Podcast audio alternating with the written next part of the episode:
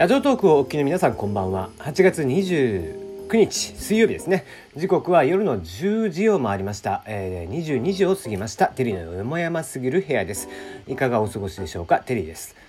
この番組は僕が個人的に気になっていることニュース話題などに対して好き勝手12分間一本勝負していこうという番組です。案内役はテリーでお届けをいたします。なおこの番組ではお便りや感想を募集しています。ツイッターで質問箱用意しておりますのでぜひ送ってください。ナノミュージックのリクエストも受け付けてます、えー、普通歌もお待ちしております。はい。えー、昨今ねえー、変な校則っていうのがいろいろとニュースになることが多いですよね。まあ今日たまたまネイバーまとめを見ていたら、えー、ハッシュタグ先生に届けというものでしたが、えー、全国のブラック校則っていうのが、えー、今日まとめられていましたね。うん、まあブラック校則というほどブラックなのかと言えば、あの我々の世代からするとまあなんとなく当たり前みたいなものもありましたが、やっぱり中には変なのもありまして、えー、男子の2ブロック禁止とかですね。あまあ社会人普通にやってる人多いですからね。別にえ禁止する必要性がないですね、えー、男子は丸刈り。女子は髪に肩肩に髪がつくのが、えー、禁止だったという方もいらっしゃいますね、うん。えー、ポニーテールは男子を浴場させるから禁止。これちょっと話題になってましたね。うんうん。えー、日焼け止めとリップクリームが高速で禁止、うん、これは良くないかもしれないですね。なんで日焼け止めが禁止なんですかね。うん。まあ、南の県とかでもそうみたいですね。えー、一部の学校では3年前に卒業した高校での話ということで、はがきの色が指定されていたと。えー、服装検査で制服を教師の前でめくって肌着を見せなければならない。あまあ、セクハラですよね。うん、とかとか。えー、先日、えー、甲子園優勝しましたけども、大阪桐蔭、さすが厳しいですね。恋愛禁止。地元の友達同士で電車に乗っていって、たら、えー、まあ、それで、えー、友達同士の男女でもダメ。あ厳しいですなさすが大阪桐蔭。えー、あと女の子きついですね。生理の日のプール。えー、生理の日にプール入れないと言ってるんだけども、えー、プールを泳いでないことによる、えーまあ、評価が下がるとかですね、まあ、それはちょっとあんまりな気がしますけども、まあ、何より、えー、当時目立そのねこれが話題になりました、えー、時に一番話題になっていたのはやっぱ髪型ですね。あの茶色の子にわざわざ地毛の証明書、うん、何を証明する必要性があるんですかね。うん。あのー、まあ校則まあいろいろとありますけども、まあ、この間甲子園の時の話の時にも言言いましたけどもやっぱロジカルに説明ができないものっていうのはダメですよね。うん、ななぜこの校則があるのかっていうことがその説明ができないものというのはある意味がないですよね。日本人にはもともと法律であったり憲法というものがあってそれに沿って生きているわけですから、えー、その中で、えー、法からずれないっ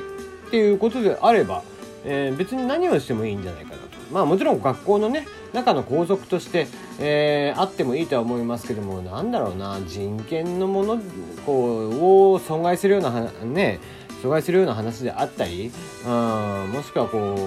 う、まあ恋愛禁止なんかもそうじゃないですか。基本的人権に近いものがありますよね、あんなもん。うん、地毛とかね、そんなもう、見た目の話をさ、とやかく言われたりとか。そういうところはいまだにやっぱり古臭いですよね教育機関というところはね、うん、大人がちゃんと説明ができないものを子どもたちに守らせるというのはいまいちが、えー、僕には納得ができないなという感じですね。えー、僕も中学校の時には、えー、坊主、えー、中学校1、2年の時ですね、坊主でしたね。中学校2年生後半ぐらいから生徒会に入っていたんですけども、で、僕らの代から、えー、もう次の年からもう坊主やめようぜっていう話になりまして、えー、先生たち PTA と協議をした結果、まあ、えー、僕らの代から、えー、坊主を取りやめることができたわけなんですけども、まあその時にもやっぱり、えー、大人もね、えー、誰もでき説明してなかったですもんね。なぜ坊主なのかっていう、うん、なんとなく鹿児島の公立中学校は坊主が多かったからいまだに坊主みたいなね。感じ。なんとなくで決めてんじゃねえよ校則をという話ですよね。はい。えー、ちなみにちなみにうちの学校、えー、中学校ですけども、えー、男子トイレのですねドアが閉まらない。ように釘が打ってあったんですねえー、あの昔の学校でしたから、まあ、古くからある学校でしたから横にガラガラって開けるタイプのね、え、木の、えー、ドアだったんですけども引き戸のやつだったんですけどもねそのドアが閉まらないようにですねあの下のこう線線路じゃないですけど えー、下のところにですね釘が長い釘がは、えー、ガンガンガンって打ち付けてあってドアが閉まらないようになってるんですよ。でその理由っていうのが先生これはね理由があるんですって。どうやら、あのー、僕らが行ってた学校というのは非常に僕らの前の世代だとヤンキーが多かったです。で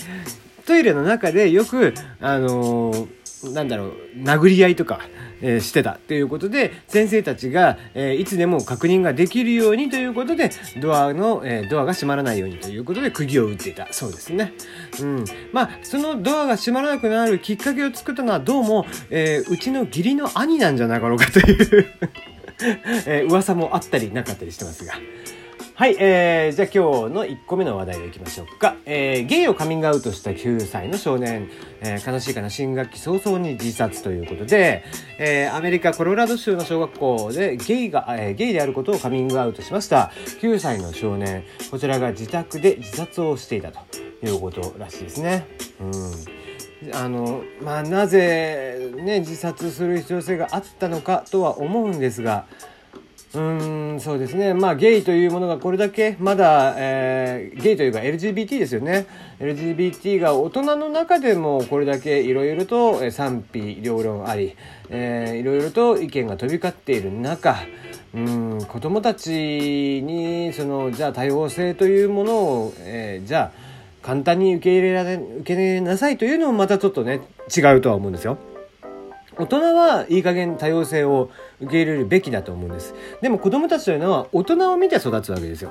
だからこそ大人たちがまだこんな状況のもので、えー、ってしている中、えー、ゲイであったり、えー、レズであったりとかバイであったりだとかっていう、えーまあ、マイノリティセクシャルマイノリティの人たちの考え方っていうものをじゃあ子供たちに理解を100%させれるかって言ったらやっぱり難しい。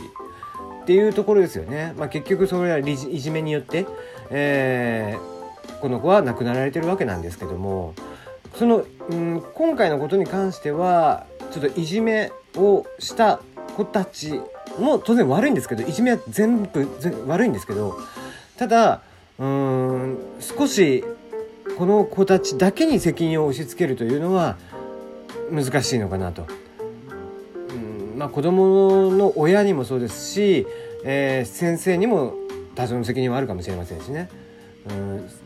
もっと言えばそれこそよく言われるその社会が悪いみたいな言葉は言われますけどもまだまだその LGBT というものに寛容に慣れていない、えー、現代社会が悪いって言われたら今回に関しては結構それが合っているような気がしていますね。うんえー、9歳の子にこの子にとってはですねやっぱり、えー、ものすごく勇気を、えー、いったカミングアウトだったとは思うんですけども、えー、そうですね僕が親だったらちょっとカミングアウトするにはまだ早い年だったのかなというふうには思ってしまいますね。はい、えー、ソフトバンクさんの、えー、話題ですね。動画 SNS 放題、新料金プラン、8つの動画 SNS がノーカウント。ということで、えー、本日8月29日、えー、5つの動画サービス、えー、プラス3つの SNS のデータ通信量がカウントされません。新料金プラン、ウルトラギガモンスタープラスを発表しました。えー、対象となりますのは、YouTube、ABEMA、えー、TVer、Hulu、GAO、LINE、えー、Facebook、Instagram の8つのサービス。Twitter は対象外だそうです。はい、えー、まあ、な、な、なぜそこで Twitter が対象外なのかよくわかりませんけども、うーん、まあ、なんですかね、動画見なければ相当ギガが余るんじゃねえのとは思っちゃいますけどね、これ。うん、逆にアッパーをこう、この食らわせたいっていうのが彼らのね、えー、本質なんですよ。この定額制プランというのは定額を超えたら、えー、通信が遅くなるもしくは、えー、追加料金を払って通常のスピードにするっていうことですよね。でそこの上下に持っていきたいわけですから彼らにとってはあまりうまみがあるサービスなのかといったらそうでもない気がしますね。ちょっと意図がわからないというのが正直。うん。まあもちろんそのユーザーからすればありがたいですよ。うん、こういったその動画サービスが、えー、無料と。いうことになりましてでも、えー、さらに50ギガっていうと全く多分使い切らないと思いますね。うん、多分10ギガちょっとぐらいで終わりじゃないですかどんだけ頻繁に使うという人でもまあツイッターがどれぐらい使うかですけどもにしてもだいぶ余るんじゃないかなっていう気はしていますね。はい、えーまあ、これはちょっと社会問題にもなるのかなという感じがしますが、えー、メルカリ読書感想文などの、出題代行を全面禁止文科省からの要請を受けということで、えー、宿題代行行為などですね読書感想文の売買とかちょっと話題になってましたけどもこういったものが、えー、文科省との合意を、えー、で、まあ、今回から禁止になりましたということで。こちらもともと文科省側は、えーと、ずっと言っていた、えー、そうなんですけども、えー、あの禁止してくれというのを言ってたそうなんですけどもメルカリ側が今回はじやっと動いてくれたということみたいですね。まあ、ちょっとうん遅いんじゃねえのとは思いますが、まあ、こういそうですねまあじゃあ法的に禁止するものなのかどうなのかっていうところはありますけどもまあ決してねこれが子どもたちにとっていいことかって言ったらいいことではないですよね。うん、やっぱり読書感想文、えー、であったりだとかうん、まあ、自由研究であったりだとかっていうものっていうのがうんやっぱり自分でやらないとっていうことですよね。もうそれだったらそんなとこにお金出すぐらいだったらもう一切やらないでもうやりたくないですって言って言ってしまうとかね。うん、まあそうすると怒られるんですけどね。うん、まあなそうです。ね難しいところですけどね、えー、読書感想文とか主流研究。まあ僕も面倒くさかったですけども。じゃあそれを誰かに代行されてやるかって言ったら僕の中ではそれはモラルとしてはやっぱ NG だしうんないなという気はしていますが皆さんはいかがでしょうか？